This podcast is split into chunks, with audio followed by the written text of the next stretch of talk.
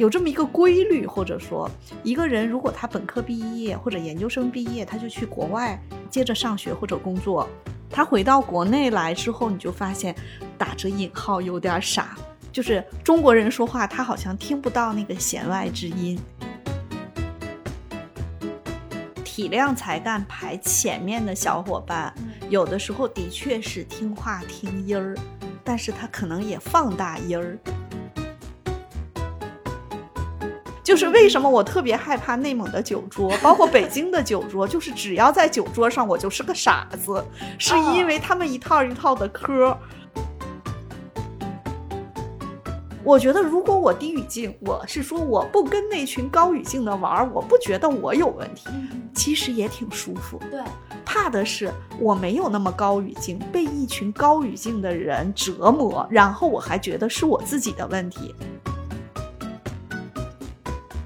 这么说的话，有好多人说我说话特别直且冲，嗯，就是因为这个事情，已经有好几个，就是我在公司里面啊，已经有好几个领导去找我的领导，甚至甚至暗戳戳的说，小雪是不是背后有人呀？而且吧，还有一个点，就有一类小小伙伴特别可爱，就是。一万个人认可他都没有用，不认可他那个人，服那个不认可他的人。对对对，我也不知道为啥。欢迎大家收听《十人十集》，我是舒阳，我是薛逸然，我是王妍雪。世界上没有完全相同的两片叶子，也没有完全相同的两个人。看到差别，才能互相理解；关照他人，才能认识自己。不久前呢，我们读到赵玉坤老师公众号的一篇文章。标题叫做“低语境人真极帖”，你经常苦恼于听不懂人家的言外之意吗？这篇文章里面说啊，这个语境高低是文化心理学里对各文化的一个衡量维度。简单的说，低语境文化是指大家说的话就是字面意思，没有那么多言外之意，按字面意思来理解就可以了。高语境文化就相反，你光听见别人说什么是不够的。还得结合当时的情境，猜测揣摩对方到底是什么意思。这篇文章的一开头就问：你有没有从小就被人说傻、蠢、不懂人情世故？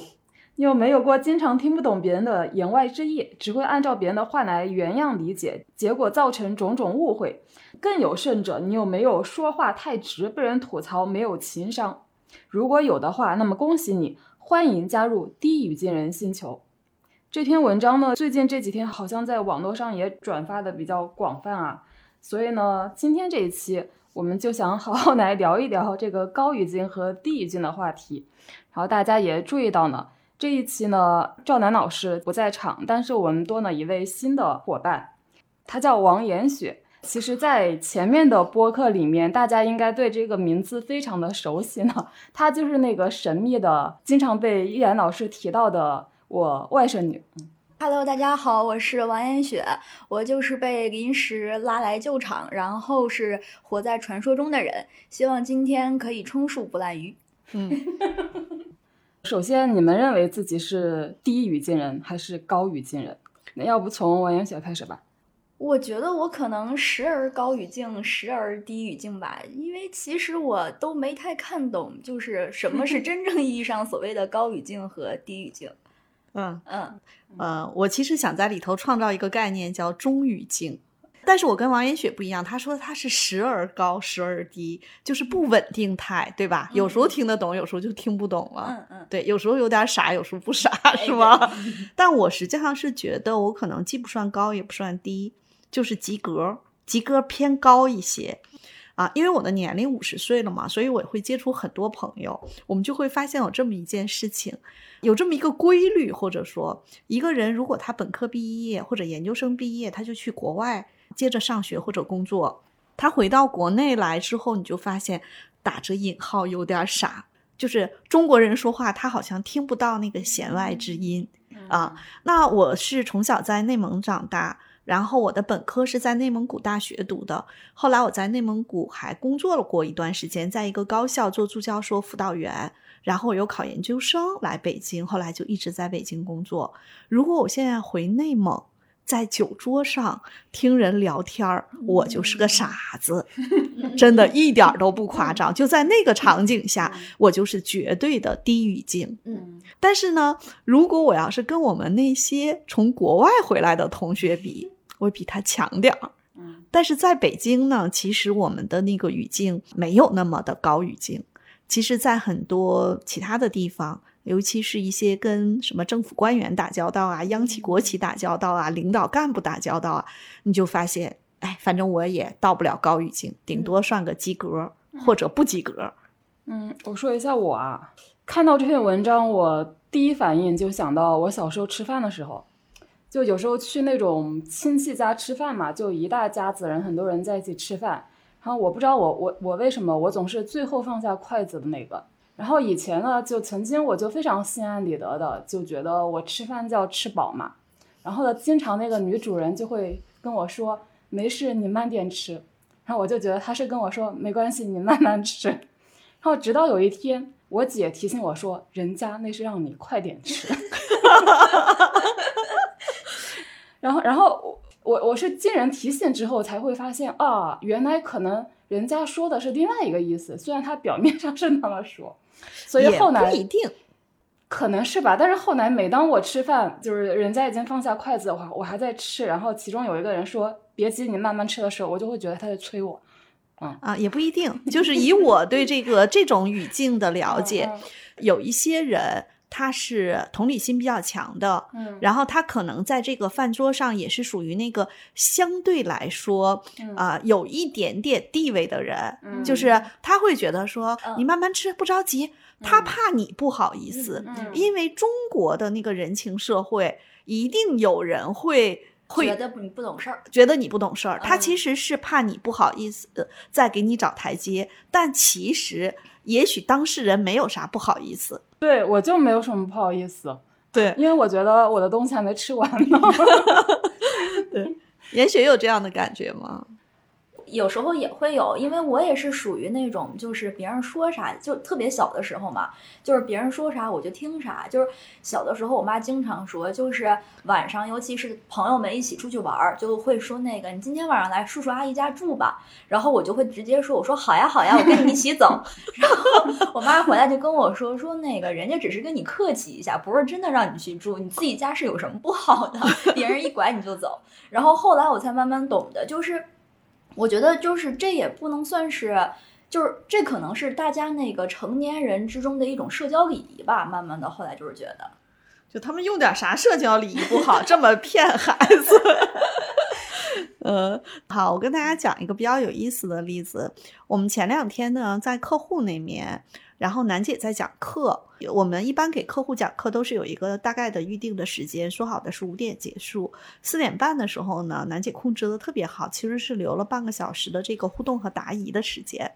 然后呢，楠姐当时呢就问问说，大家有什么问题吗？你们也知道哈，在这种场景里头，尤其是公司内训啊，鸦雀无声。然后呢，这个时候的他们的 CEO 其实是坐在后面嘛，CEO 就说了，说大家都说一说吧。这个时候，楠姐呢说，那一个组派一个呃一个这个代表说一下吧。哎，这个事情就非常有意思。其中他们这个业务团队的负责人啊，也是一个男生，年龄其实也不大。然后呢，他就说他是第一组的，他说我们组每个人都说一下吧。哎，我当时就觉得这孩子真懂事儿。就他们的 CEO 其实想让大家每个人都聊一聊今天一天的培训带给他们的收获，但实际上这个过程中，楠姐实际上并没有完全的 get 到，嗯。或者楠姐其实她是有一个一个大概的时间进度嗯，她比如说她。嗯考虑到这个时间的进度，所以呢，她会说每个组我们找一个代表来说。第一组的这个小伙伴实际上是他们这个业务团队的负责人，他就说：“那我们组每个人都说一下吧。”第一组每个人都说完了，第二组每个人也都说，第三组每个人也都都说了一遍。啊其实你看，这个时候啊、就是在 CEO 这个位置上，他其实是比较婉转的说，大家都说一说吧。嗯嗯嗯，他并没有说每个人都说，就并不是一个明确的。他说大家都说一下吧。然后楠姐是说啊，每个小组看看你们选一个代表说一下。然后这个男生说：“我们组每个人都说一下吧。”嗯啊、因为我们服务的这个客户，其实他们的 CEO 也好啊，或者是他们的小伙伴也好，都是比较年轻的。就是这家公司其实并不是一个高语境的公司，嗯，所以其实大家还挺简单的。但是如果在高语境的公司，那我在里头也是个傻子。就是我毕业之后，其实在高语境的地方待的时间并不长。嗯如果我们现在服务客户，如果客户是特别高语境，我可能也有点接不住。就是我就觉得有话为啥不能直接说呢？啊，所以其实我们刚才说到的这个中高语境哈啊，有的时候是真的跟那个环境很有关系。嗯，你现在待的公司呢？我觉得我现在待的公司应该就是一个高语境的公司。啊，那个我们公司虽然是一个私企，但我们大家都经常说这就是一个打着私企名义的国企。就我当时一进去，因为我刚毕业，我刚毕业没几年嘛，然后我当时一毕业的时候，到办公室我是完全听不懂我领导讲话的。我领导讲话呢，他也不是真的就是说要跟你玩一些弯弯绕，但是好多事情，因为我们那个办公室特别的通，就他有好多话其实是不想让隔壁的办公室的部门长听见的，所以他经常说的一句话就是，嗯，你懂得就好，嗯，你品，你细品。就是 我刚入职，可能连一周都不到，就公司的所有的业务我都不明白呢，他就让我懂，他就让我品，就是我整个可能能有三个多月，我都在品我的领导让我品这个事儿是什么事儿。所以就是你的直接领导就直接跟你说，你细品一下。对对对，就比如说，因为我我现在的工作，可能当时是会去跟那个市场的好几个大总去汇报我们的活动方案呀，然后去那个包括实施，然后其实就是我们就是相当于我们部门跟市场站的立场其实有可能是不一样的。那比如说，当那个市场那那边的大总就提出来说，那个我不想按照你这个方案去走的时候，但是其实我的方案已经是找我们共同的。更大的一个老总批过了，那这个时候我就会问我的老板，我说那我这个方案是跟那个大区老总说是，呃，按照上面更大的领导意思去做，还是把他们的就是三大区总的意见汇总给上面那个老板？这个时候我的领导就会说，嗯，你自己权衡一下，你好好的品一品。这件事情你该怎么处理？对，其实，在组织里面哈，就各行各业的公司里面，会有很多这种，就是让新进入职场的小伙伴无可适从的一些嗯场景。嗯，那你后来怎么品的呀？就我后来发现，其实年轻人有年轻人的好处。就是我现在其实对我现在其实待了那个一年半之后，我大概其实是摸清楚他们这个让我品到底品的是件什么事儿了。他们之前为什么要让我去出头讲这个法案？其实也就是看我是一个小孩儿，就觉得我什么不懂。那这样其实我说对了，说错了，那可能各大区总我就算去背这个锅，也不会说负很大的责任。那这个时候，先开始我是真不懂，然后我就开始使劲的去揣摩他们这个品的内容，然后现在慢慢懂了之后，其实很多时候我也是在装作不懂，因为好多事情他没法你真给他葫芦明白。关于工作场景，我也想到，呃，就其实这个事情是这样的，就以前我在的某一家公司，就当时是有一个就比较大咖的一个讲师，然后是我们跟他合作嘛，然后呢，当时是相当于是我的 leader，就是想要跟这个讲师推进一个合作的项目，那个大咖的讲师呢，他是口头上答应了，然后呢，我们我我们这个部门 leader 就要推进这个项目。但是在推进的时候，因为其他部门有一些呃部门 leader 就不太支持这个项目吧，就其中就有一个人就说那个谁谁谁就说的是那位大咖讲师，他可城府深着呢。你看他口头上是那么说，他其实心里未必愿意。然后当时我们那个 leader 就我所在部门的 leader，他也很冲，他就说，职场上如果不是按照字面意思去理解彼此的意思，还怎么工作呀？嗯嗯，然后这个让我印象还挺深的。我觉得他未必也不是知道人家可能只是口头答应，但他抓住了人家口头答应这一点，就说你既然答应了，那我就把事情往前推下去。嗯，我觉得这嗯也是一种策略。对实际上有时候是这样哈，嗯就是呃，它会分为这样的几种情况。第一种呢是对方低语境，就是说的人低语境，听的人高语境，那叫嗯自寻烦恼。嗯然后呢，第二种情况呢是双方都高语境，但是有一方装傻，嗯这个事儿谁当真谁吃亏。还有一个呢，就是说的人低语呃高语境，嗯嗯听的人低低语境。高语境的人就相当于也是碰了一鼻子灰，他这事儿走不下去。啊，对，所以在这种不同的语境下，如果是日常生活中的，比如说去我们家吃饭吧，说哪天啊啊，这个其实就是别人可能只是说说而已，然后听的人真的是当真了。嗯然后呢，那那要不，然后听的人说，那要不这个周末你看怎么样？说，哎呀，那好吧，你看这个就是啊，你随便说说，人家当真了，你也只能当真。还有一种情况呢是，哎，哪天去我们家吃饭吧？人家说好呀，这周，哎呀，这周不行，说再约吧。你看，这个其实就是听的人当真了，所以这种在生活中的这种语境哈，其实还好。最烦的就是职场。嗯就是有一些领导，他们已经习惯了高语境，然后呢，他们在对小伙伴使用高语境场景去交流的时候，其实小伙伴不太懂，他还说人家傻，反正最后他也傻，不同的傻嘛。我想起就赵玉坤老师他自己那篇文章里，他举了一个自己身上发生的例子。这个例子是属于他自己是低语境，但他的下属是高语境。他是这么说的：说有一次他下面团队的人交给他一篇文章，他就问这个地方为什么这样写。下面的这个这个员工就说啊，对不起，我马上改。他就说我很奇怪，说我是因为这个地方没有看懂，想弄明白你为什么这么写。然后他说，那个员工就急得快要流眼泪呢，说：“我知道错了，您放心，我以后不会再犯。这个我就说，其实还有一个点，嗯就是咱们会说到盖洛普的才干，嗯盖洛普才干里面，体谅才干排前面的小伙伴，嗯有的时候的确是听话听音儿，但是他可能也放大音儿。”嗯啊，体谅才干在前面的小伙伴，比如说，如果他的领导说：“哟，这事儿怎么弄的呀？”嗯其实有可能他领导就是一个那种说话劲儿吧劲儿吧的人，嗯他这句话其实就跟我们普通说：“哎，这事儿怎么回事儿啊？”是一回事儿。但是是因为他领导是这个风格，然后他就把这句话当成了天大的事儿。他曾甚至回去有可能是跟他的室友说：“完了，我领导肯定看我特别不顺眼，可能前两天他对我哪件哪件，他会有这个放大化。”所以刚才在说到这个场景的时候，啊、我觉得舒阳讲的这个例子，也有可能这个小姑娘太敏感了，所以他会很快的说啊，对不起，我错了，我错了。他可能非就他是一个那种，就我最近这两天天天到处跟人讲一个词叫容错率，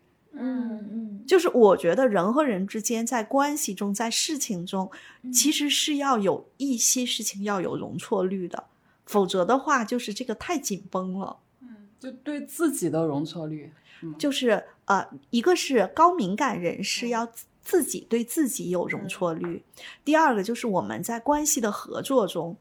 我觉得是这个容错率既有是在事儿上的，也有是在我们语言表达方式上面的。这这怎么理解？就是别人把一件事情没有按照你的标准干之后，嗯你可能也会觉得啊，那个就就直接低语境嘛，把这个事情说清楚就完了嘛。我我突然理解了，就是所谓的高语境，是不是就是那种，就是我没有直白的表现出来，但是我希望你懂得，就真的是那个你品、你细品和你懂得，不，他还让你去品了。更过分的一种人，就是或者是我给你说了一个意思，但其实我内心不是这么想的，你要好好揣摩一下我真正的意图是什么。嗯，或者是他们有他们的一套话语体系。就是为什么我特别害怕内蒙的酒桌，包括北京的酒桌，就是只要在酒桌上我就是个傻子，是因为他们一套一套的嗑，对我也听不太懂。就是大家可能都是用正常的中文在交流，但是可能他们那个所表达出来的词语是有另一个定义的。嗯，嗯，我觉得就跟咱现在就是爸妈特别不理解我们的呵呵为什么就变成了一种嘲讽，可能在爸妈看来，你们的呵呵也是一个高语境。对就明明我就是给你表达一个善意的微笑，这怎么就变成我不高兴了呢？对是，但但我之前也在想这个问题啊，就是这个高语境、低语境跟呵呵这个例子嗯是一回事吗？我会觉得是不是还是有一点点不一样？嗯，还是不太一样。就是这嗯个呵呵，这个包括那个那个笑脸啊，嗯它是你一说，大家就基本上就是它是更容易拆解清楚的。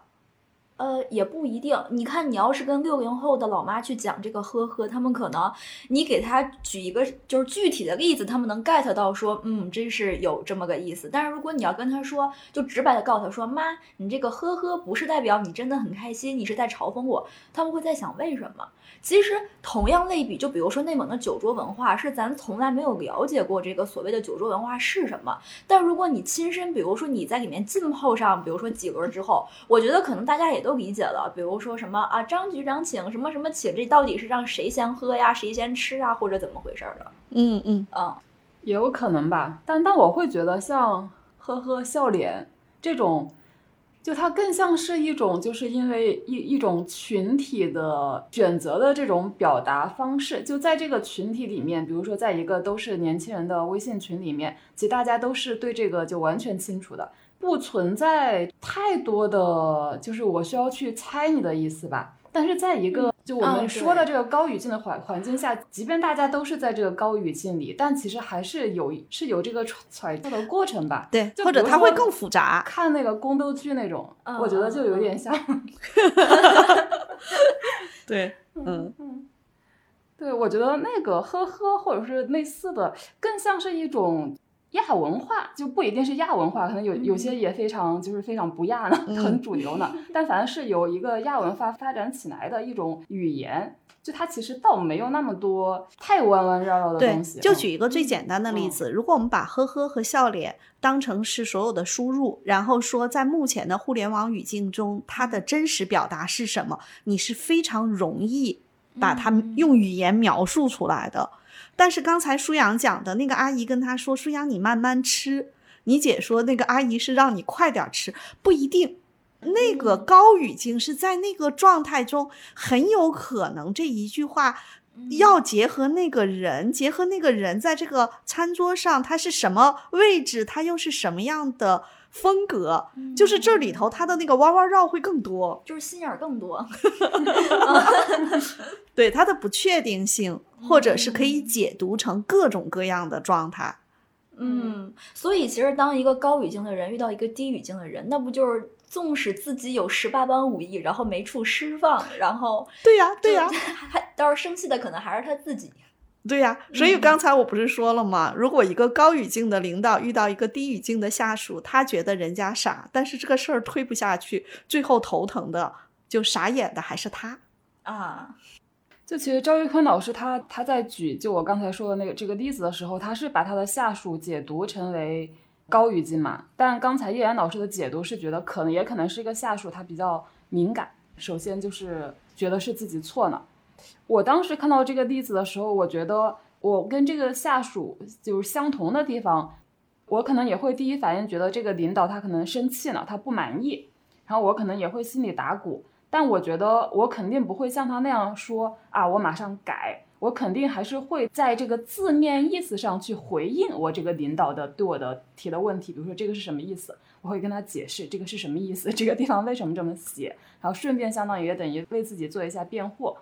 然后我在想，为什么我会有这种反应呢？因为我觉得就职场上你肯定还是要就事论事嘛，那我们就要讨论这个东西，比如这个稿子为什么这么写嘛，啊。但是我会觉得那个女生的那个反应就会显得有点太，就是不是就事论事呢啊。那所以我会我会就是想到会不会这个高语境的人，他们当然我们不不一定说这个女生一定是高语境啊，但是高语境的人，他可能对这个人的这种权力地位关系啊，或者说对人的这个情绪更加敏感呢。对或者其实我也想说，就有没有一种可能是这个女孩其实本身是一个低语境的女孩，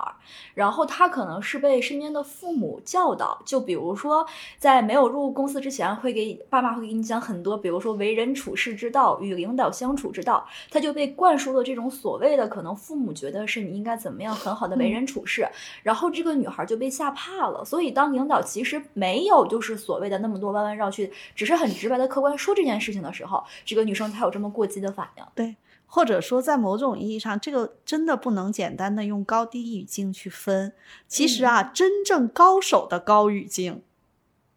是说话的时候滴水不漏，听嗯话的时候听话听音儿，嗯辨识的可准可准了。哪个嗯领导，哎呀，人家为什么这么说，回来还能给你拆解的清清楚楚。嗯我是嗯有这样的朋友的。我觉得刚才我们说的这个案例，它嗯可能未必是我们所说的那种特别，嗯就是那种特别牛的高语境，而是他在这个场景中，可能他过度的敏感，过度解读了这个事情，嗯。或者还有一种可能，就是他从小因为他低语境被人一直说傻，嗯。所以哦。但凡遇到这个事儿的时候，他首先先认错，嗯。也有可能。嗯。所以我们有的时候去讲一些案例的时候，啊，如果我们不是当事人，我们也不是现场的那个参与者，我们其实有时候可能未必能够解读得清楚，嗯就是有嗯各种可能性。嗯。然后，所以这个高低语境，你们觉得更多的是还是因为可能你的家庭环境，或者说你的工作环境，就还是说它其实跟一些人格特质还是有关系的呢？就可能有的人就是更擅长于听话听音，去环境中或者说非语言文字的信息里面去揣摩一些信息。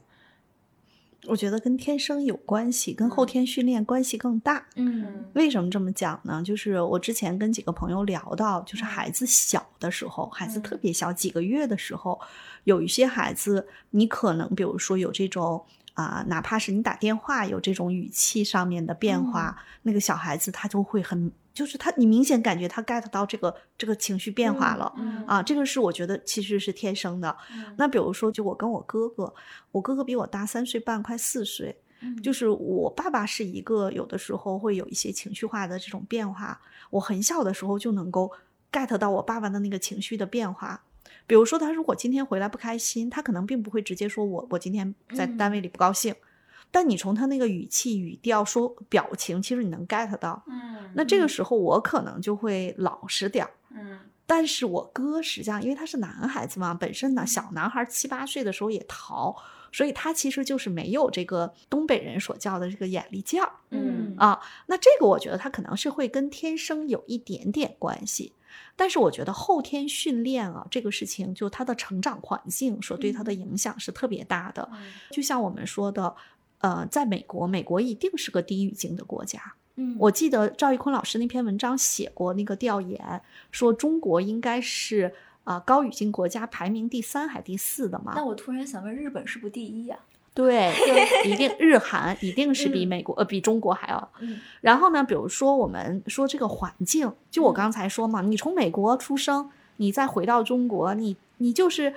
这个中文再好，你也听不听话听音儿这事儿，你是没有训练过的、啊，这是第一个。第二个点呢，是我有一个朋友，他爸爸是做生意的，嗯所以他在很小的时候啊，他就经常啊家里会来一些人，那个嗯时候在外面吃饭会比较少，很多时候都是他妈妈做饭，爸爸的这群群这个呃生意上的伙伴啊，公司里的人啊都在他们家吃饭，那他就在旁边听，嗯嗯嗯那他是不是慢慢就会这个哎就会有这个高语嗯境？但是我还有一个好朋友。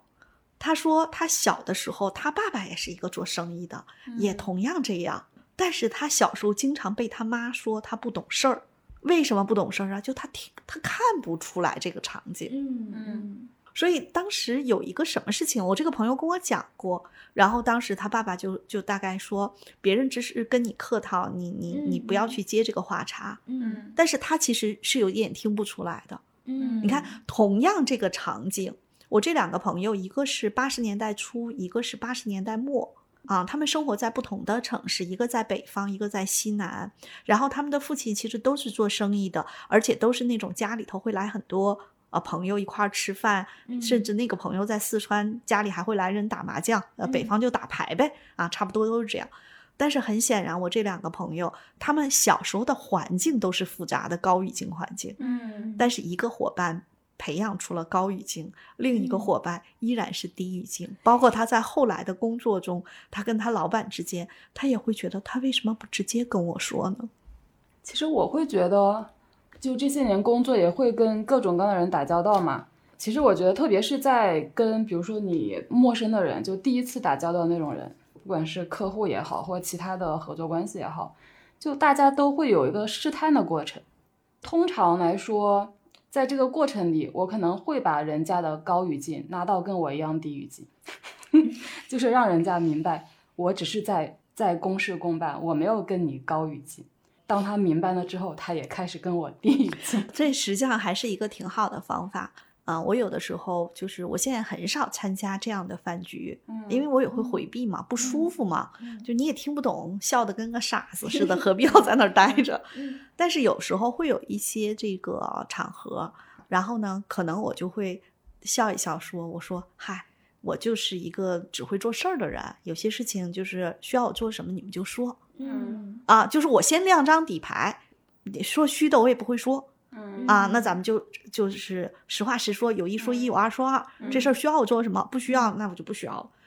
所以实际上，舒阳这个方法呢也比较好，就是有时候你在工作场景中，尤其是这种合作场景，嗯你把你们双方拉在一个语境里面，其实是呃沟通成本最小的。但是怕的是，你是一个低语境的人，嗯你的工作单位高语境，嗯，这个就很痛苦了。嗯因为我们对外合作或者这种合作其实是会好很多的，因为还是有事儿才合作嘛。嗯，但是你如果上班的话，是反正你每天早上起来一睁眼到点儿你就得去上班。如果一个低语境的小伙伴在那个高语境的场合里头，会可是我挺难受。可是我们刚才不是说嘛，就是如果一个真正低语境的小伙伴，他到了一个比如说高语境的环境里面，很可能让人无语的是高语境的那些人。虽然无语的是那样的，但是他会持续的被别人说。你比如说啊，假设有一个领导、嗯啊和一个小姑娘说话，这个小姑娘低语境，这领导很嗯生气，然后呢，领导碰一就是哎，没法说，走了，对吧？嗯这时候旁边工位的老王跟他说，或者老张跟他说：“哎呀，小雨小雪，你嗯刚才跟领导这么说，那你叭叭叭叭叭给你解读一堆。就如果没人给你解读还好，有嗯人给你解读了之后，你说哦，原来这样。那下回长个心眼儿不就完事儿了吗？有些心眼儿不那么容易长啊。我感觉我的心眼儿就是这么被我的领导给我解读出来的。然后还有一个点啊，嗯还看体量这个才干啊，体量特别靠前的，和谐特别靠前的。嗯其实还有一种，就是他本身不是高语境的人，他偏低语境，但是他又敏感，嗯所以他在高语境的环境里头，他最后变得叫不敢说话了。但我突然对高语境有了两个不同的理解。嗯就是有一个理解，我觉得是正向的。就我觉得一个高语境的人，他是一个情商高的人，且他是能善解人意。就是很可能他是比较，就是比如说，可能他是站在一个高位去看这个，比如说大家之间的关系啊、处事方式的。那这样的情况下，可能就是他会去，就游刃有余的去选择，就是能让大家所谓的所有的人都舒服。嗯嗯这可能是高语境的人，那这是我对他的一层理解。然后呢，我觉得还有一层理解，就其实是偏贬义的，就是指咱们职场上的那些什么宫斗戏啊、弯弯绕呀、看破不说破呀，就是另一种更另一种意义的看破不说破。我觉得这也是一种高语境这跟人品有关。啊。对，对我，我讲一个什么例子哈，就是我嗯有一个客户，他们的老大，我觉得应该是啊、属于高语境的这个风格嗯啊，因为你想，他们其实混一些不同的这种社会场，其实他这个能力应该是比较强的。嗯嗯我们作为咨询公司给他们公司提供服务，虽然我主要对接的是他们的二把手，嗯，但是呢，他们的一把手有的时候也会跟我聊一下公司的事儿，包括一些事情，希望我这边能去配合支持的。我发现他现在已经不跟我高语境了嗯啊，就是他会跟我直截了当。嗯，但是呢，我们前两天在一场活动中，我明显感觉他高语境的一把帮我抬了轿子，嗯。嗯。就是他会把我抬出来说：“哎呀嗯，薛老师是怎么怎么嗯样，对我们这边嗯支持有多大。”对，嗯所以可能在我的理解里面，可能我会把这类的人叫做高语境，而不是把那些每天勾心斗角、弯弯绕的人理解成为是所谓的高语境。嗯，我我为什么刚才说那就是人品问题？对，就是如果我们单纯的把就是高就是人品不好的这群人也理解成为所谓的高语境，那其实你对于这种人，你是用无论用什么样的方法，你都无法就是就说白了，这就是一群垃圾。你怎么让就是你只要靠近他，你就进了垃圾堆，你是怎么躲你也不能就是独善其身的。我觉得这里头他也没有那么绝对哈，就我们嗯刚才不是说到人嗯品的问题嘛？我刚才讲那个例子，就是我客户这边的老大，他一定是个高语境的高手，所以以在那天那个场合中呢，就是我能够 get 到他这句话其实可以不说，但他说实际上是帮我抬一下轿子、啊，我也很感激。嗯但是还有一种场景，就是我们说的日常生活中的那个高语境，其实它是一种有点跟呵呵有点像的表达方式。嗯，就比如说那个阿姨跟你说：“哎，小雪，那晚上去我们家住吧。”嗯或者是有的时候这种人情往来的过程中，嗯我看赵一坤老师的那个那个里头讲了非常多，就大家留言有非常多有趣儿的故事，说那个孩子去找老师补课，他妈妈说最后一节课就直接让他把钱带过去了。下了课，他就把钱给老师，老师就说不用了，不用了，不用了，就跟他推。啊然后他就把钱带回来对对对。对 这个其实嗯。我就特别想笑是，就是这种高语境，就我们经常会发现什么结账的时候啊，嗯嗯什么买单的时候，就买单嗯结账，什么送礼的时候，就这种高语境啊，嗯，就有其实这种高语境就就我觉得这种高语境就像我刚才所说的那种呵呵呀、微笑的意思，就是其实它更常见的意思就是属于人类的社交礼仪。就是或者是大家那种秘而不宣的一种，就是社交之间的一个比较客套的方式。就比如说像我，我现在我还不懂。就比如说，如果要是一桌人出去吃饭，可能结账的人要坐哪儿，然后主人要坐哪儿，然后他的左嗯边做什么，右边做什么。其实这也是一套，就是属于成年人之间酒桌上的一种文化。就是其实我觉得，如果你要是在这个场里面的话，你还是需要去了解的。但我觉得这种的高语境，其实是我们很好补课的。就可能换了一个美国人不太好补课，呃，对对对。中国人还是比较容对，就是中。国人，可能你去内蒙的酒桌上泡上两天，你也就知道你到底每天该坐哪儿了。就是当然，实际上我刚才为什么说我是中语境啊？嗯就是我没有那么低语境嗯啊，在有些场合我可以做，我可以 get 到一些信息，是可以做到高语境的。嗯，但是在这个就是家长里短的人情世故方面，我其实是会弱一些的。嗯嗯，但是在职场中我还 OK，是嗯因为这个场景我熟悉吗？那酒桌上的场景是我以前还 OK，现在越来越弱了，嗯嗯就是用进废退嘛。对对对嗯啊如果小伙伴们很明显的知道自己是一个低语境的人，嗯，那你不妨去做一个专业人士，就嗯用舒阳的方式，我就用低语境把你拉到跟我一个水平线，咱们就事儿论事儿。嗯然后还有一种呢，我觉得像王艳雪，嗯反正你不管怎么着，你一毕业去了这个单位，那现在相当于你领导让你品，哎，你也慢慢品出来了，就说明在这个高低语境之间，你的确是有成长空间，那你就不妨成长一下，嗯，说不定将来有什么用呢我？是不是能品出一番事业来？但是啊、最怕的是什么呢？最嗯。怕的是有些小伙伴，他可能天生其实是相对来说没有那么高语境，但是他他又很敏感，然后敏感的过程中又会把很多问题都放大，放大，并且自责，嗯。他觉得是自己的问题。嗯。嗯，我觉得如果我低语境，我是说我不跟那群高语境的玩儿，我不觉得我有问题，其实也挺舒服。对，怕的是我没有那么高语境，被一群高语境的人折磨，然后我还觉得是我自己的问题，那就哦不行，那咱们得调整。有一些低语境，他就是没有那么灵活，看起来情商没有那么高的孩子，他有的时候容易自我攻击，这个是我特别心疼的。嗯，就我以前辅导这样的学生，我的学员我就会跟他们讲说，啊，实在不行咱换一个舒服点的地儿。啊，年轻人多的地方其实更相对低语境。啊，舒阳在问题清单里头问到了，就是高语境和低语境一般会出现在什么场合中嘛？一般，比如说我们说的那种什么体制内呀、嗯传统的企业，其实不嗯管是央企、国企还是民营企，只要这家公司的管理层五十岁左右，它就一定高语境。嗯，其实它是跟人群有关。嗯其实互联网公司相对来说是一个低语境的。它是不是其实也跟部门有关？比如说市场营销，我觉得会高语境一些，啊、但是可能比如说技术部门，呃或者对对对包括人力可能也是一个高高语境境的部门，啊对。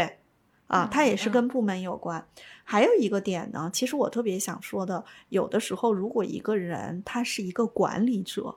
我倒希望他稍微高语境一嗯点点。比如说，我最怕听到的管理者是说的“我对事儿不对人 ”，然后我就跟他说，每个事儿背后都都站着一个人、几个人、一群人。过分的低语境的管理者，有的时候在管理中可能也会伤害一些啊敏感的小伙伴的感受啊。哎，那当你们遇到自己比自己更高语境的人的时候，你会不会有时候会觉得对方会会在揣测你呢？就其实你很简单，但是你被更高语境的人去揣揣测呢？对呀，那我就告诉他我很简单呀。嗯，就如果你们要被揣测，你们会不开心吗？会有一点吧。其实我无嗯所谓，嗯，就是首先第一个是我也是一个揣测别人的人，就是我觉得这个揣测啊，它更像是什么呢？就大家别把揣测想多了，嗯它其实就是我们的人脑，其实跟电脑一一样，我们的眼睛。哎，其实就在那个收集信息，就是个扫嗯描仪，然后我们大脑加工完，输出一个程序。嗯那有一些人，他其实就是这样的，他不叫揣测，他可能更像的是扫描、收集、评判、评评价，或者也不叫评判、评价，然后他可能是扫描，然后收集信息之后加工之后啊，得出一些结论，然后他这个结论再收集信息，还还在修正他的结论啊，他其实是这么一个过我程。我突然想到一个特别杠的一个问题啊，嗯我我问水阳小姐姐，就是比如说你跟这个人在一起，你怎么能知道他是一个高语境的人？那如果要是你觉得他是一个高语境的人的话，你这不是也是在揣测他吗？那你不希望别人揣测你的同时，你也在揣测了别人，其实你们是相互的呀。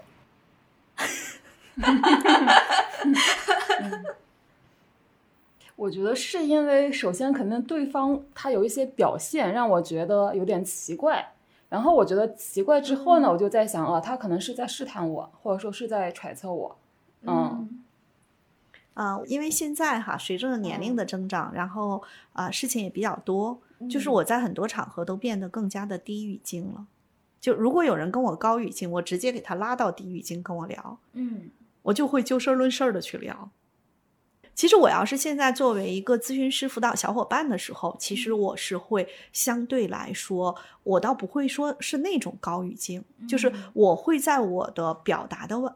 外面加一层减震。嗯，比如说我说，哎呀，我说话可能有点直，你看这个嗯其实就是我加一层减震。但是如果我做一些商务合作的谈判，我是直接把对方拉到低语境。比如说对方可能会开始揣，就是开始跟你用高语境的方式说，哎，那依然老师是不是这事儿还可以？就你明显感觉他，嗯那我就可以跟他讲，我说，哎，我说我特别理解你这个问题，来，我跟你说三点。第一点，我五十了啊；第二点是我现在目前做这个事情我还挺喜欢的。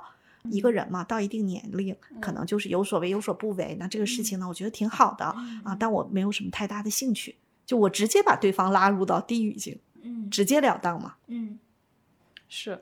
我刚才想了一下，我觉得可能可能我会有点反感的一种高语境的应用，可能就是套话吧。嗯，就是可能你后来我反应过来，其实那个人是想就套我的一些话，但他不直接说，嗯，那这种人其实我觉得就已经很让人讨厌了，而不是说，比如说一个低语境跟高语境的人说，就是那个揣测你你会生气，就他的这个行为已经构成讨厌的行为了，就不存在高低语境了。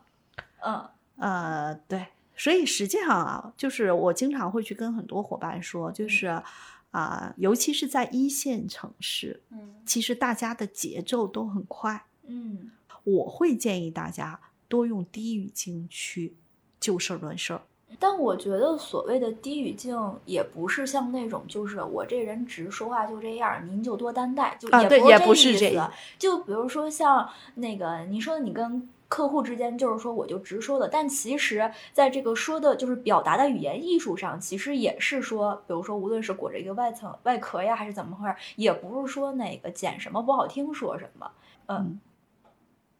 我觉得我我说话直，就感觉这已经是一个高语境了。我们对高低语境的这个理解也不太一样。对，如果真的是一个低语境的人，他可能就不会说我说话直，只会别人跟他说，对，只只会别人跟他说你说话太直了。对对对，我觉得舒阳说的对哎，那这么说的话，有好多人说我说话特别直且冲，嗯就是因为这个事情，已经有好几个，就是我在公司里面啊，已经有好几个领导去找我的领导，甚至甚至暗戳戳的说，小雪是不是背后有人呀？怎么能说话这么冲？不是你妹都跟你说了吗？有时候把嘴闭上，不要说话。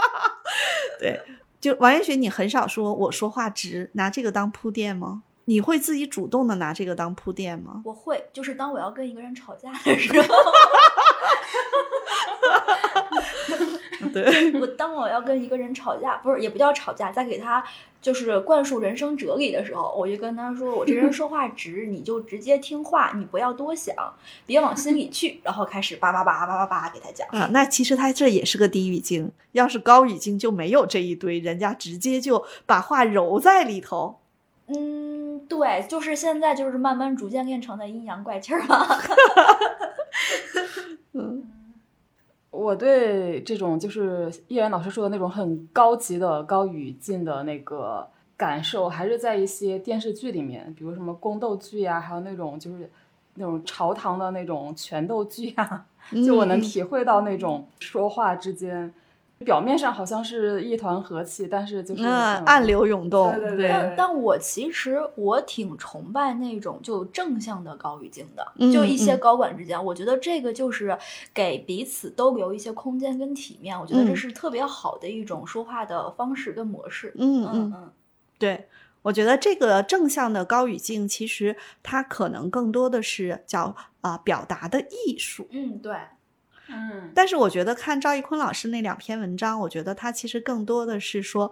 就是有一些人他的真实想法披着一个很虚幻的外衣，很容易让别人误解。他其实就是很多，也不是他说的，就小伙伴们分享的故事。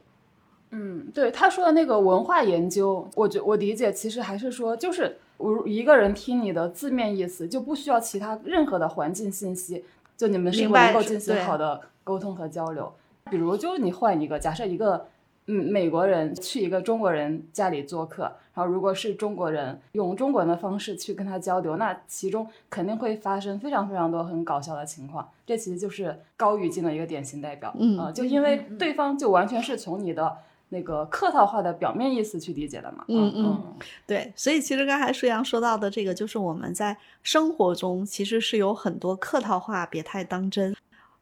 呃我觉得还有一种高级的高语境，可能就谈判场合吧。嗯因为啊对嗯、因为我最近也在看一本书，就叫做《金钱博弈》，其实它讲的是一个跨国收购案的前后，作者是就是从头到尾参与了这个收购方的谈判的那个谈判代表，就他写的真的是非常的精彩，因为是跨国收购嘛，其实就是他们当时他们那家机构收购韩国的一家很大的银行，然后这里面就不仅是涉及商业上的，还涉及外交的、外交包政府的括文化关系，对对对对。就不管是当面的、口头的，其实当面的、口头的还好，因为形不成文字嘛。嗯但一旦形成文字的这种东西，就你怎么把握、拿捏那个度呀，就真的是感觉真的就是一个语言的艺术。嗯嗯嗯嗯，但我不太喜欢把高语境等同于情商。那这个还有啥区别呢？嗯，我觉得情商是一个更宽，更宽的概念，对，嗯嗯而且还有一个就是中国人现在说一个人情商高，嗯其实他未必是真的情商高，嗯他可能更多的是就是社会场面上的一个会来事儿嗯嗯对啊。所以呢，我觉得就是什么情商高、长袖善舞嗯等等这些词，其实这就又说到了中国的高语境。就是这些词，它是褒义还是贬义，你要看放在哪一个语境下，对对对它是怎么去表达的。对。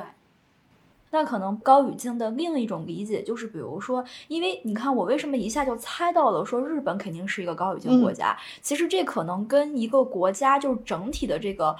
观念其实就是比如说尊卑呀，这种制度呀，我觉得其实是有关的。就像美国，它其实本身是一个比较自由开放的国家，它可能是在尊卑上，比如说呃，还有制度等级上，可能不像比如说我们中国这么严苛。比如说什么就是什么尊重长辈或者怎么怎么样，他们肯定也会有，但不会像我们这么的教条。那日本和韩国明显就会比中国还会更就是更严苛。我甚至听我日本的一个，就是当时留学在日本的一个小朋友给我讲说，那个他们当时就是刻那个章，都是那个要要通过不同的角度去模拟出一个鞠躬的那个样子来。就是比如说你最大的人，你可以正着扣你的章，然后你稍微低一点的，你再倾斜一个角度。哦那这就是在这种国家的这种制度和这种观念里面，你肯定就是这个等级的划分是特别明确的。那你肯定不可能就是说我想说什么说什么，或者甚至是在中国以前的封建社会的话，那肯定更是一个高语境的国家。这也就是为什么我们总觉得可能宫斗戏一想宫斗戏就是哇好尔虞我诈，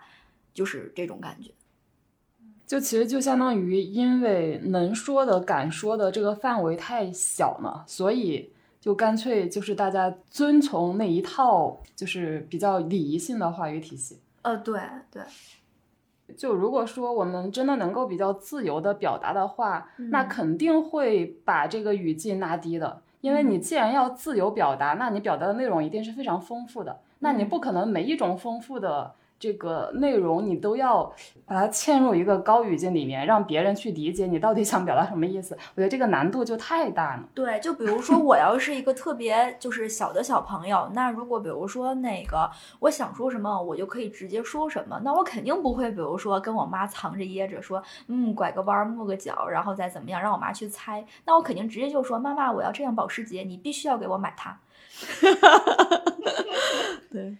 我想起就是，就比如说在一些文化创意行业，就是比如说开选题会这种场景，我觉得只要涉及这种这这种工作场景，那一定是低语境的，因为高语境根本就无法开，因为你们要讨论的东西就是很复杂。对，举个最简单的例子，我跟舒阳合作做课程的时候，我一定是我俩一定是低语境。嗯，嗯，但是舒阳，你做呃课程的时候接触过很多老师，有些老师就相对没那么低语境吧。但是如果你真的把他拉到选题会上，他也没法高语境呢，啊、对因为高语境就没法聊下去。对，嗯所以其实你看这个高语境还有一个点，就是高语境实际上它是在一个呃，就是比较外的社交场。嗯嗯就是我们说的，比如说以前我们会说，哎，这个人很外场，嗯，就是在那种外面的社交场很打得转、行得通。其嗯实那个高语境会更明显一些。但是真嗯正就事论事儿的时候，或者大家举个最简单的例子，两口子在一起的时候，他怎么可能高语境？如果高语境，那一定是话里有话。那那个女朋友每天跟男朋友说我不生气了，这不也是吗？我没事儿。哎，所所以我觉得就是谈恋爱这个事情，就看你们怎么谈呢。如果你们只是这种表表面面的谈，那其实没有很多深入的交流的。就但如果你们真的去 讨论，比如说做一件什么事情，这种沟通其实会把你们的语境 就是拉到很低。呃，我觉得也看人吧。比嗯如说，我们在我们播客中也经常出现的老杨跟她的老公嗯老高，他们俩就是两个相对来说比较低语境的人，所以他们曾经开玩笑，就是曾经他俩谈恋爱的时候，老高的妈妈说：“你俩没吵过架。” 说那是不是不是真爱？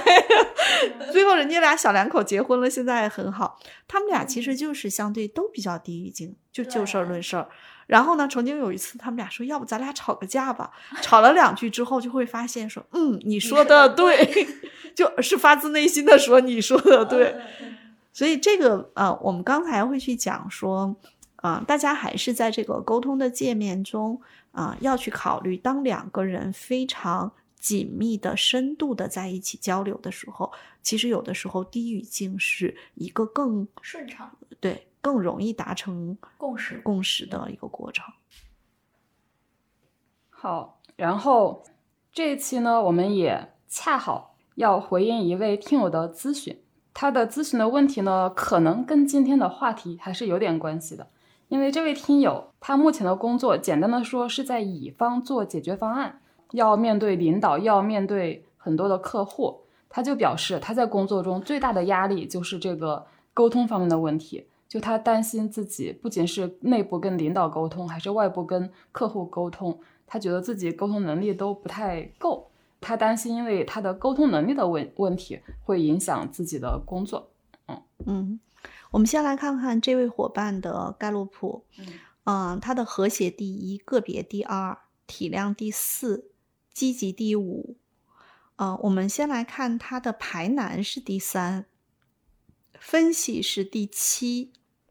我们之前说过啊，排难和分析这两个才干，其实他们是对于很多事情是要在确定性的边界里。所以呢，如果他现在做乙方做解决方案，又要跟客户，又要跟内部，还要跨部门沟通，实际上这个排难和分析是比较卡住他的。嗯就是因为很多事情，比如说，也许你现在在这种呃，就是市场的部门，嗯你们要是跟销售部门或者跟一些其他部门去沟通，你是不是感觉就是大家啊、虽然不能说叫各怀鬼胎吧，嗯就但是。但是可能都各自有自己的小九九，对吧？嗯然后可能在做一件事情的时候呢，也会觉得，嗯就是我又不会让你直接说，我我又不会直接说出我的小九九，因为好像说出来我的直接的小九九又跟公司的大方向不太一致。对，但是呢，我可能这件事情，比如说这是一个啊、我们想要的项目，嗯。那我们可能就会想尽办法的不让你去介入。嗯。我们不想背的锅，就想尽办法的让，或者这活儿又苦又累，就想尽办法让他去、嗯。去承担。这个。时候就会出现一个问题，就是你想哈，嗯。如果咱们现在是一个嗯。打太极的一个比赛，它是有什么多少多少式，什么陈氏太极拳，嗯。好，你上来给我表演一圈儿，表演的非常到位，好，你下去咱评分儿，这个是没有对，没有什么的，没有问。题。但是呢，如果今天我们两个人是柔术，哎，那叫见招拆招。嗯呃你的一个招进来了，我得有一个招怼回去，我得看你下一步怎么去嗯做。这个呃小伙伴他的分析第七，排难第三，战略三十四。他的这个配置就让他对于这样的，就我刚才说的两个人的柔术的这个比赛的过程中，很卡。很卡。那他现在做这份工作，我是想说，他为什么要去找这份工作？其实我有一个没有想清楚的点，他写了很多。当然，他最开始的时候啊，一开始是在一家公司去做产品的规划。他个人的感觉是说，这个工作啊，因为也会涉及到，比如说跟跨部门沟通啊、供应链啊、市场活动啊。但他是刚毕业就去的嘛，所以他协助去做这件事情。他会有一个点说，他说这个个人感觉不怎么样，因为有领导带着，也没有放手让我做，收获没有很大，而且加班比较晚，很多的事情其实自己也很纠结，没有成效。我觉得相对来说，可能他当时做的工作也是摸着石头过河。嗯后来呢，他到了另外一家公司去做解决方案，其实也是相对来说，你看他的工作的内容是把全行业通用版解决方案生成各种各样的，做各种各样的 PPT。就他现在做的这份工作呢，也会没有标准答案。我觉得先不是他的表达和沟通的问题，嗯是他的工作中如果有大量的不确定性，他就会无可适从，因为他的数据让我看到不是那么擅长去见招拆招的小伙伴。嗯。但是如果他要有一个特别适合见招拆招的团队的 leader，嗯。然后呢，他可能去帮他的团队的 leader，比如说我可能会跟他说，我说，哎，小张啊、这个事情就我给他画个圈儿，嗯，就是这个圈儿其实就是那个确定性的边界，嗯。他可能就会舒服很多。嗯这是他的分析和排难这两个才干。嗯然后我们再看到他其他的才干，比如说他的和谐第一，个别第二，体谅第四，积极第五。我们嗯先不看积极，我们先看他前三个体谅、和谐和个别。他这三个才干很容易让他在人际交往的过程中，既有讨好又有敏感。嗯所以呢，如果他要是在一个比较安全的场域里，嗯她可能也是特别 nice 的一个小姐姐，她觉得很舒服。嗯但是如果她的团队里面或者他们的跨部门中本身就剑拔弩张，就因为她的那个敏感和和谐，就是体谅是敏感，能够 get 到很多那个情绪的变化。嗯和谐这个才干，当冲突还没有出现的时候，他已经能闻到了味道。嗯相当于他是在一个没有任何保护装置下，嗯让他去承载着很多这样的压力，他会很难受的。然后再加上他因为有这个点，所以他的沟通排到了三十三。那大家想象一下，为什么他沟通排三十不三？愿意去说吧。嗯不敢说啊。嗯嗯所以他的沟通排在靠后，他也很难，就是主张自己的想法和权利，就他没有办法去把这个东西表述出来。嗯嗯嗯然后这个过程中，他就会生成很多委屈。嗯啊，所以这位伙伴其实也在问这个问题，他就是说，那么在这个工作中，他会感觉到比较好的啊，他说是他现在的直属很领导很好嗯。啊，就是能够看出来他是一个缺乏自信的人，会在恰当的时候鼓励他，或者在工作中鼓励他，同事也很帮助他啊，平时大家一起闲聊吃饭也很好，那说明什么？他还挺幸运的，就是大嗯。家还比较、他比较关照他。他嗯。在团队里头其实是比较安全的，嗯。但是他跟客户或者跨部门打交道，那个有一点点超出了他现在的舒适圈。嗯。那我觉得，不管是工作内容，他觉得有点超纲，包括跟更大的领导去沟通，还有跨部门沟通，他觉得很难的时候嗯，他不妨先让自己，嗯，回到一个舒适就先收回来一点儿是吧？对，我觉得他是一个，在我看起来，他是特别在意外部反馈，因为嗯和谐和体谅在前的小伙伴，其实是个绝对是高敏感的。嗯就是既然你现在本部门的团队这么好，你上面不还有这个啊、你的这个小团队吗？嗯嗯你不妨离那些更大的领导远一点儿。对对对，啊，就是嗯你有点像今天王延雪说的，就是可以年轻有年轻的资本，对，其实就是因为我现在就是我感觉我的就是我干的活儿跟就是这个小姐姐可能差不太多，嗯所以其实我不是不愿意去沟通，呃，不，我不是说我害怕去沟通，但是我真的不想跟他们去 battle 这些事情，所以我一般会把我的领导推出去，就是我们要做好向上管理嘛，就是这个瓜让领导去顶，然后呢，他会帮我们去摆平好多事情。我觉得现阶段其实他能做的事情，就是在他现有的团队中找到一个相对的确定性，就是不要让自己去扛那么大的压。就所就是我也觉得，就是如果要是说这个小姐姐被团队接纳的特别好的话，证明这个小姐姐肯定是有她特别优秀且擅长的一面。嗯那你就不如在你自己优秀且擅长的这一面把它做到很好，就相当于是，就算你们是一个公关小团队，那大家去公关的话，肯定是一起一个团队去公关一群人嘛。嗯，那你可以做好就是那个我提供弹药的，然后往前冲的，你交给擅长冲的小伙伴就好了。对。嗯但是这个小伙伴他其实自信很靠后，然后呢，他相对来说有一点啊、有一点是什么特点呢？他自己也说到，他老觉得自己不够好。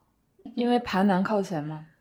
也可能是体谅，也可能是和谐，也可能是他的成长经历就是对自己要求就太太高。嗯，对，那么这里面呢，其实我是会建议他，就现阶段他最幸运的是，他这个同事关系，就直属领导也很好，同事也很好。我觉得呀，我恕你一句话，就是你不如先在这儿啊、有点是叫什么呢？就是大家现在年轻人经常说的，先苟着。嗯，这个苟着啊，不是别的意思，就是你没必要在现在给自己那么大的压力。嗯我估计他年龄也不大，嗯，就是你不如把自己还原成是一个小朋友，嗯不用着急在公司里、在团队里快速得到别人的认可，这是一个点。另外一个点呢，实际上他有的时候他那个排难啊，排难那个才干，我以前多次也讲过，就是有一种，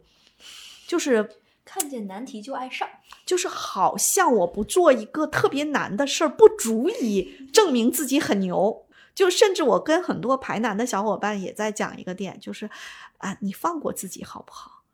啊，如果我现在五十岁了，假设我现在开始学英语，哎呀，我能够借助这个一些工具，能够去国外玩的时候能够走得下去，这就可以了。我嗯干嘛要把大学六级还是考雅思、考托福当成标？所以排难才干的小伙伴，有的时候他真的是特别，就别人不逼他，他自己逼自己。对我补充一下，就是这位听友他在填写说目前对工作最不满意的地方，他的第一条就是说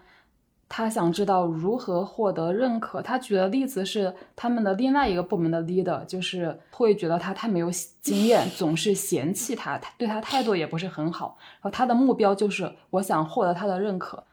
小姐姐要求真的太高了。就是好吧，我这时候经常又要说一句话：咱们谁的头都没有那么硬，千万别拿自己的头去撞墙。他认可不认可你，跟你没关系。哎呀，这个里头就是在职场中会有特别复杂的关系。你的直属领导认可你就行了。而且吧，还有一个点，就有一类小小伙伴特别可爱，就是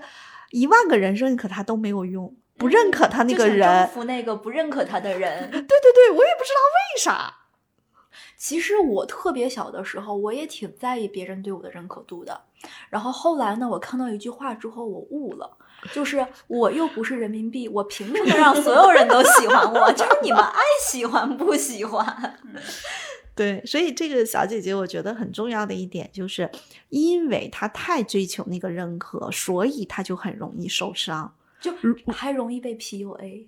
嗯，她说她自己 PUA 自己。嗯，所以我是会建议他，就是先给自己找一个呃，就是在小团队里其实还不错。然后呢，先在这个舒适的状态中啊，获得小团队的大家的支持和认可。然后大家就像王艳雪说的，大家成为一个小的 team，一起去攻坚啊，去去攻关。然后在这个过程中，慢慢的啊，相对来说，你对这个公司越来越熟悉了。哎，你的那个就是在。你找到了自己的一定的确定性，你的那个力量感才会生长起来。嗯啊，然后还有一个点就是这样的小伙伴啊，他很有可能每天都带着巨大的心理压力去上班。嗯，也有可能每天在工作中因为一些事情又让他的巨大的压力上面又加了几块砖。嗯，所以我给他的建议是什么？打打拳击呀。啊，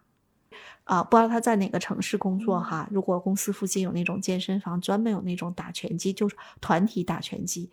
我前一段时间有一个小姐姐来找我做咨询，然后我就跟她说：“我说我建议你去打拳击。”前两天她给我的反馈是说，她真的在打拳击的过程中，她会感觉到过去的某些委屈和伤害在释放。啊，其实我看到这位听友的盖诺普的时候。我还有一种猜测啊，因为除了刚才我们说到的那些才干，他还有两个才干很靠前，一个是积极，一个是成就。他的积极第五，成就第六。我觉得他会不会在他那个小组里面，会是那种会被人推出去去跟，比如说跨部门去交流，因为他积极靠前，成绩也靠前，就说明他首先是愿意干事，而且他的那个人际界面应该是就比较比较积极的那种。所以，就是表面上他好像是我愿意承担这个沟通者的角色，但事实上他的体量和谐又很靠前，所以其实他内心的冲突是非常大的。有没有这种可能？嗯，还有一种可能，可能过去太优秀了，所以不允许自己苟着。所以在职场的发展中，我特别跟小伙伴们去讲，以前咱们在上什么小学、初中、高中、大学的时候，都是说，如果你这个学期没上学，那你再往下跟有点费劲。嗯嗯，职场。苟一会儿没事儿，而且其实我觉得这个苟不是真正意义上的苟，而是说我暂收锋芒，看清局势，然后找到我的优势，想好再怎么往前走，或者说别那么着急，对，别那么对当下的某些负反馈就觉得不行了。嗯嗯，好的，谢谢玄老师，也谢谢王岩雪，希望对这位听友有用。这期播客咱们就先聊到这。插播一个广告，我们已经在知识星球 APP 上建立了新的根据地，名字就叫职场真话，跟我们的聊天体图书职场真话同名。知识星球有匿名提问等功能，我们也会把自己重要的所见所闻、所思所想分享和沉淀在这个社群里。同样，你也可以直接加入我们的听友群，入群方式在节目介绍页可见。谢谢，再见。